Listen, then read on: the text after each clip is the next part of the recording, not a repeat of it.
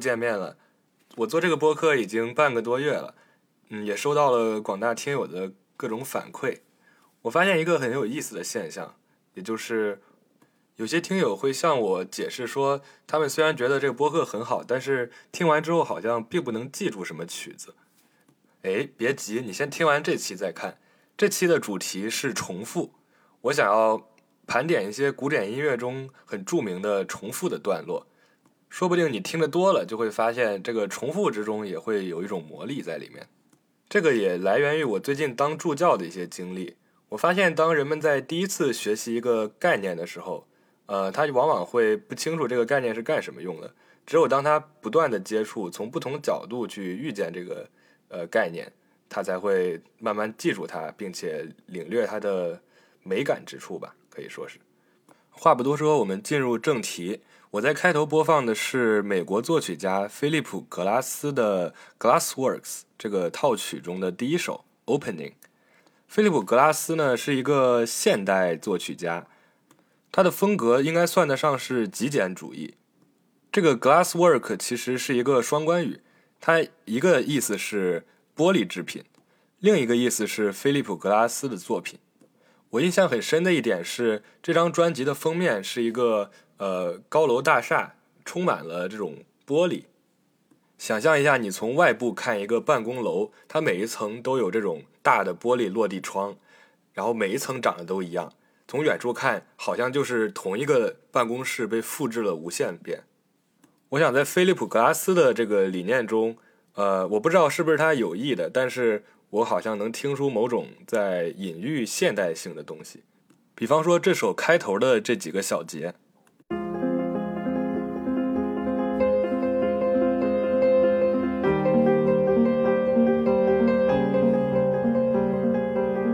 这段音乐不管是旋律、节奏还是和声，其实都非常简单，而这段旋律会在后面不断的被稍微变形、变形、变形。而最后，它还会重新返回到这个旋律本身，再重新开始一轮这样的循环。我第一次听的时候，就会不自主地联想到巴赫平均律的第一首，它也是这样子，从一个很简单的动机开始，不断的变形。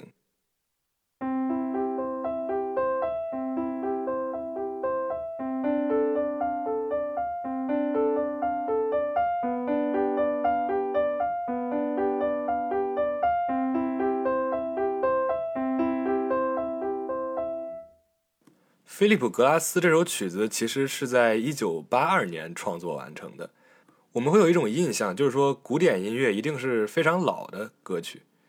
但我想说的是，这个古典音乐广义的来说，呃，也会包含像是极简主义这种作曲家。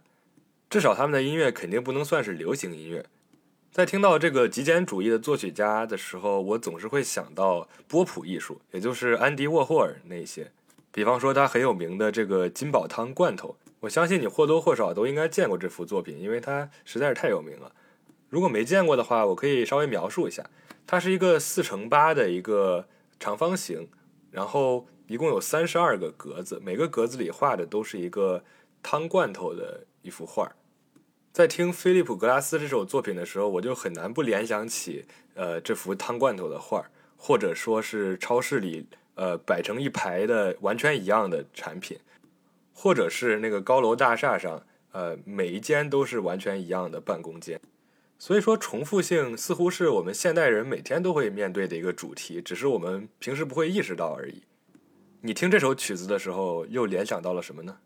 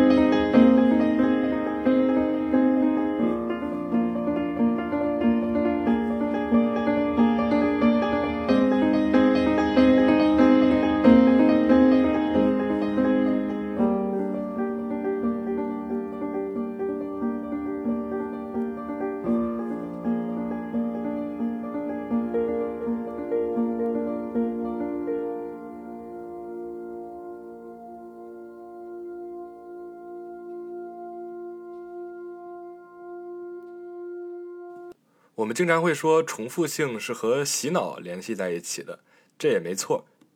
事实上，我做播客很大的一个愿望就是希望你在听完这期之后能记住点什么，而最有效的方法就是让你不断的听。第二首我想分享的是李斯特的第六号匈牙利狂想曲，又简称狂六。它有一个非常洗脑的主题，并且它会把这个主题翻来覆去的反复。让我潜在钢琴上试一下。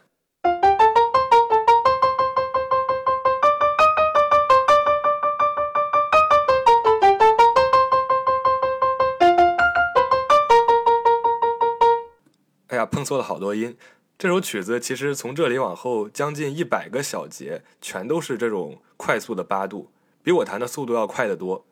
既然这是李斯特写的，那也就不奇怪。让我们直接来进入正题。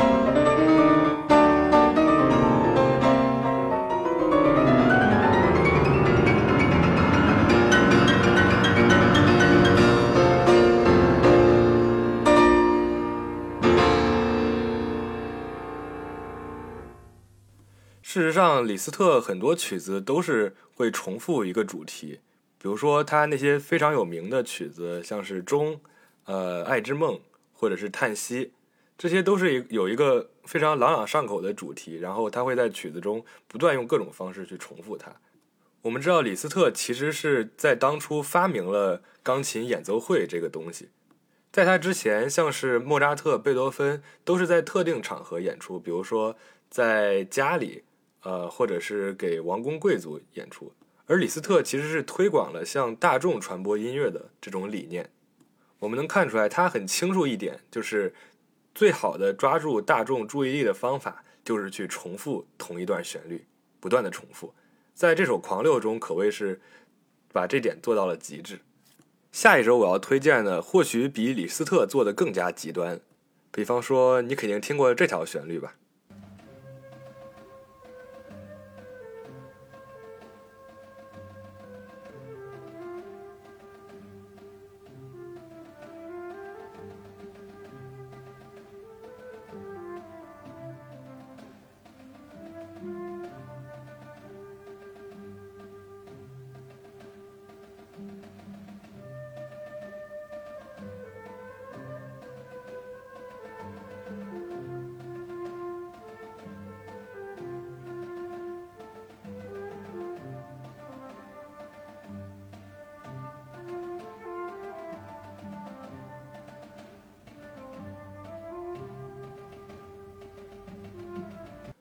不知道你第一次听这段旋律是在什么时候？我清楚的记得，我第一次听这段旋律的时候是在幼儿园。为什么呢？因为当时我在看一部动画片叫《数码宝贝》。我相信很多九零后的朋友，甚至零零后的朋友都应该看过《数码宝贝》。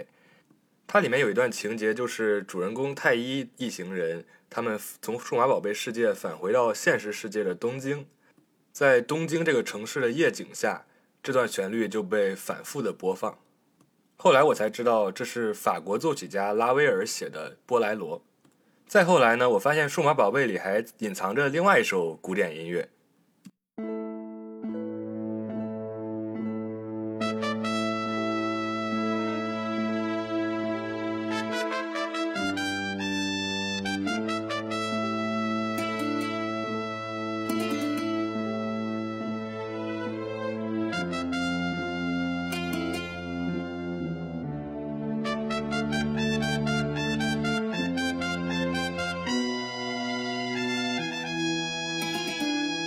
这首音乐是改编自一首著名的吉他协奏曲，叫做《阿兰·胡埃斯协奏曲》。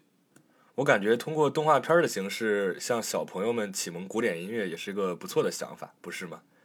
也不知道现在一零后、二零后的小朋友们看的是什么动画片如果大家感兴趣的话，我可以专门做一期在动画中出现过的古典音乐。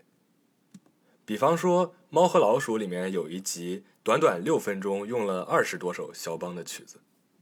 啊，话题跑远了。说回波莱罗，波莱罗这首曲子呢，算是配器的一个典范。它只有平平无奇的两条旋律，然后这两条旋律就不断的被重复，每次重复呢，就会用不同的乐器来演奏。关于这首曲子的背景故事、曲式结构，或者说配器的分析，我想我就不在这里多做阐述了。我在这里要安利一下响声播客的专门做波莱罗的一期。他们讲的非常好，在这里我只想提示一件事情，就是在这个曲子中不断被重复的一段古典的节奏，就是敲鼓的这个节奏，它是这样子。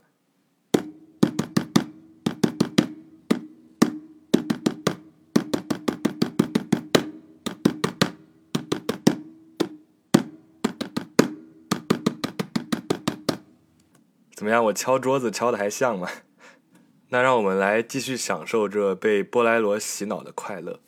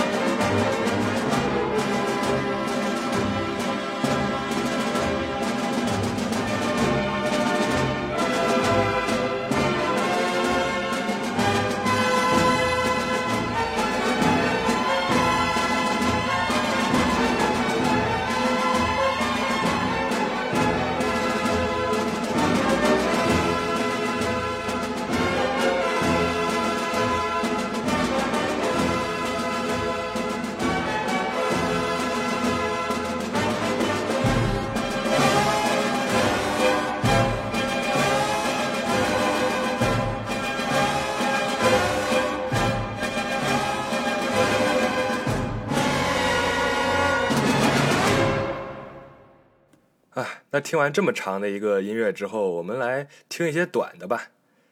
来转向另外一位法国作曲家，他叫萨蒂。萨蒂可能是古典音乐中最好玩的一个作曲家了。我们从他给作品取名的这个规律来看，他最著名的一首曲子叫做《裸体舞曲》。你初听那首曲子会觉得非常忧伤飘渺，但是仔细一看它的标题，你又不确定自己是否真正理解了它。实际上，萨蒂特别喜欢做的一件事情，就是给自己的作品起特别怪的标题。以此来讽刺标题音乐，比方说，他有一些曲子叫做梨形曲，就是那个苹果、桃子、梨的那个梨；还有叫松弛的前奏曲，或者说呃脱水的胎儿、消瘦的雏形。但是他在作曲上最极端的一次，当属是他做的一首曲子叫做《烦恼》，他在谱面上只是要钢琴家连续演奏同样的主题八百四十次。按照这个指示，连续演完全曲需要花上十八个小时。在一九六三年的一次演出中，十位钢琴家轮流上阵，最后现场只剩下了六位观众。我不知道是段子还是什么。据说当时这次演出结束之后，其中有个观众站起来大声，呃，喊出“返场”。为了给剩下五个观众展示这戏剧性的一幕，等下等上十八个小时，也真是够好玩的。那八百四十这个数字有什么深意呢？其实学界并没有一个非常合理的解释，但是我其实有一个小猜想。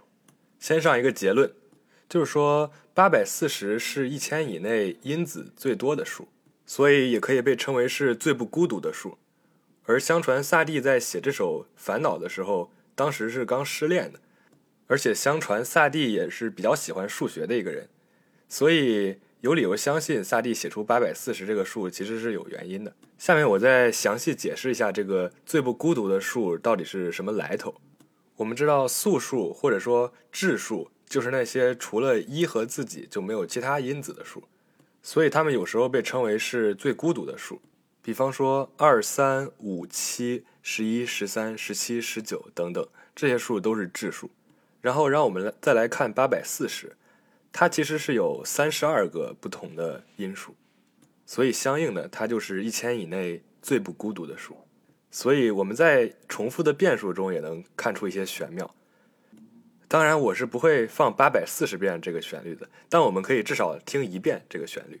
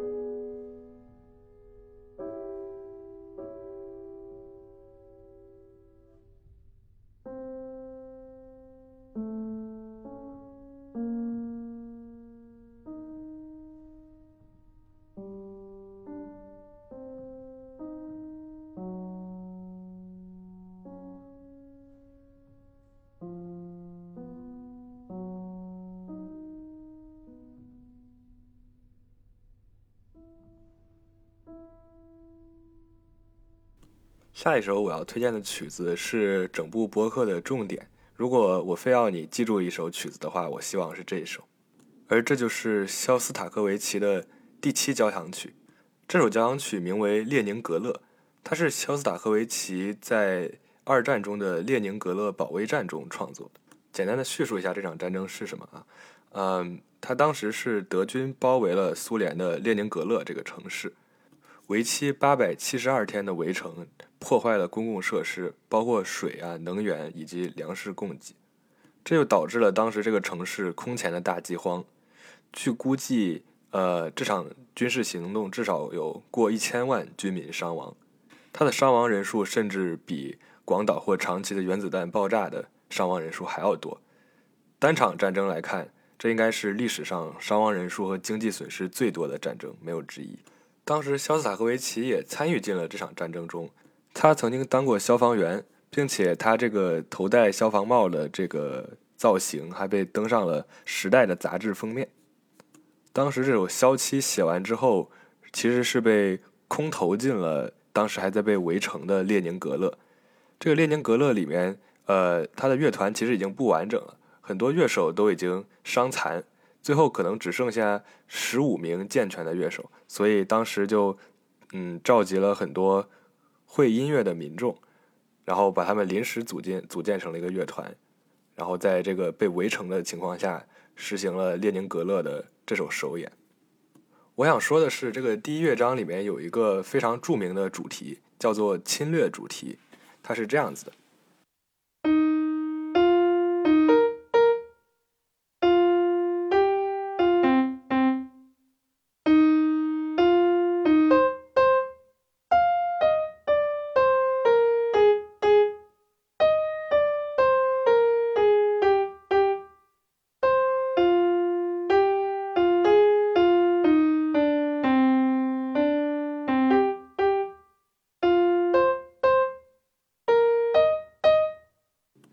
说，这个侵略主题是在描述当时德军围城时的侵略，但据肖斯塔科维奇自己描述，呃，这个曲子其实是在战前设计的，所以说完全不能视为在希特勒的进攻下有感而发写出来的。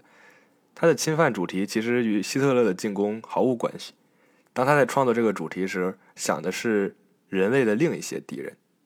他这个音乐形象其实更接近于一个嗯愚蠢的庸俗的形象，我们不妨把它看作一个对愚蠢的庸俗的极权之恶的控诉与抗争。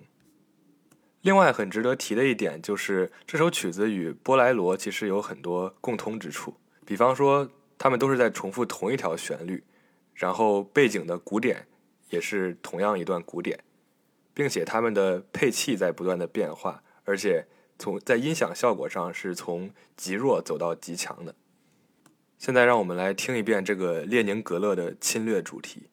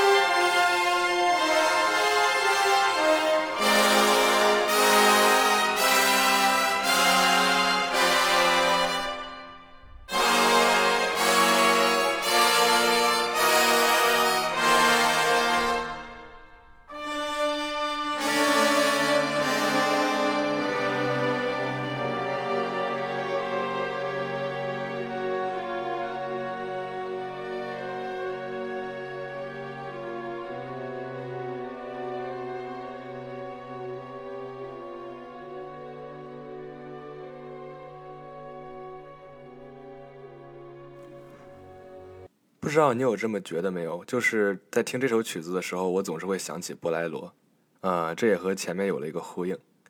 那么在节目的最后，我希望再播放一首极简主义的作品，和菲利普·格拉斯的那个开场的作品形成一个呼应。这首就是爱沙尼亚作曲家 Arvo Part 阿沃帕特他所做的一首极简主义作品，叫做《镜中镜》，也就是镜子里的镜子。这听起来就非常的重复，对不对？想象你有两面对立的镜子，你可以从一面镜子中看到无限面镜子，通过简单的组合达到接近于无限的这种氛围与效果。这正是 Arvo Part 的音乐传达给我的。这也让我想到，呃，一位作家吧，就是阿根廷的著名作家博尔赫斯，他就很喜欢用这种镜子中的镜子，或者说梦中的梦，来创作自己的小说。写过著名的短篇小说，比如说《巴别塔图书馆》《沙之书》或者《阿列夫》，这些作品都有很多呃关于无限的思想在里面。还有一位叫草间弥生的日本艺术家，也是非常善用镜子和斑点。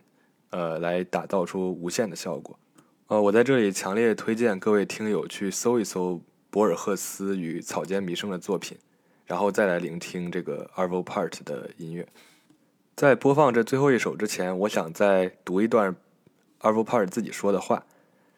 他说：“我将我的音乐比作包含有五颜六色的白光，只有多棱镜能将各种颜色区分并显现出来，而听者的精神世界就是这个多棱镜。”多棱镜的折射对于听者来说就是彩虹般的多种音乐体验。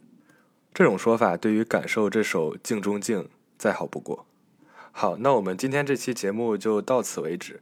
如果听友们有什么想要我讨论的主题，也欢迎在评论区留言。那我们下期再见。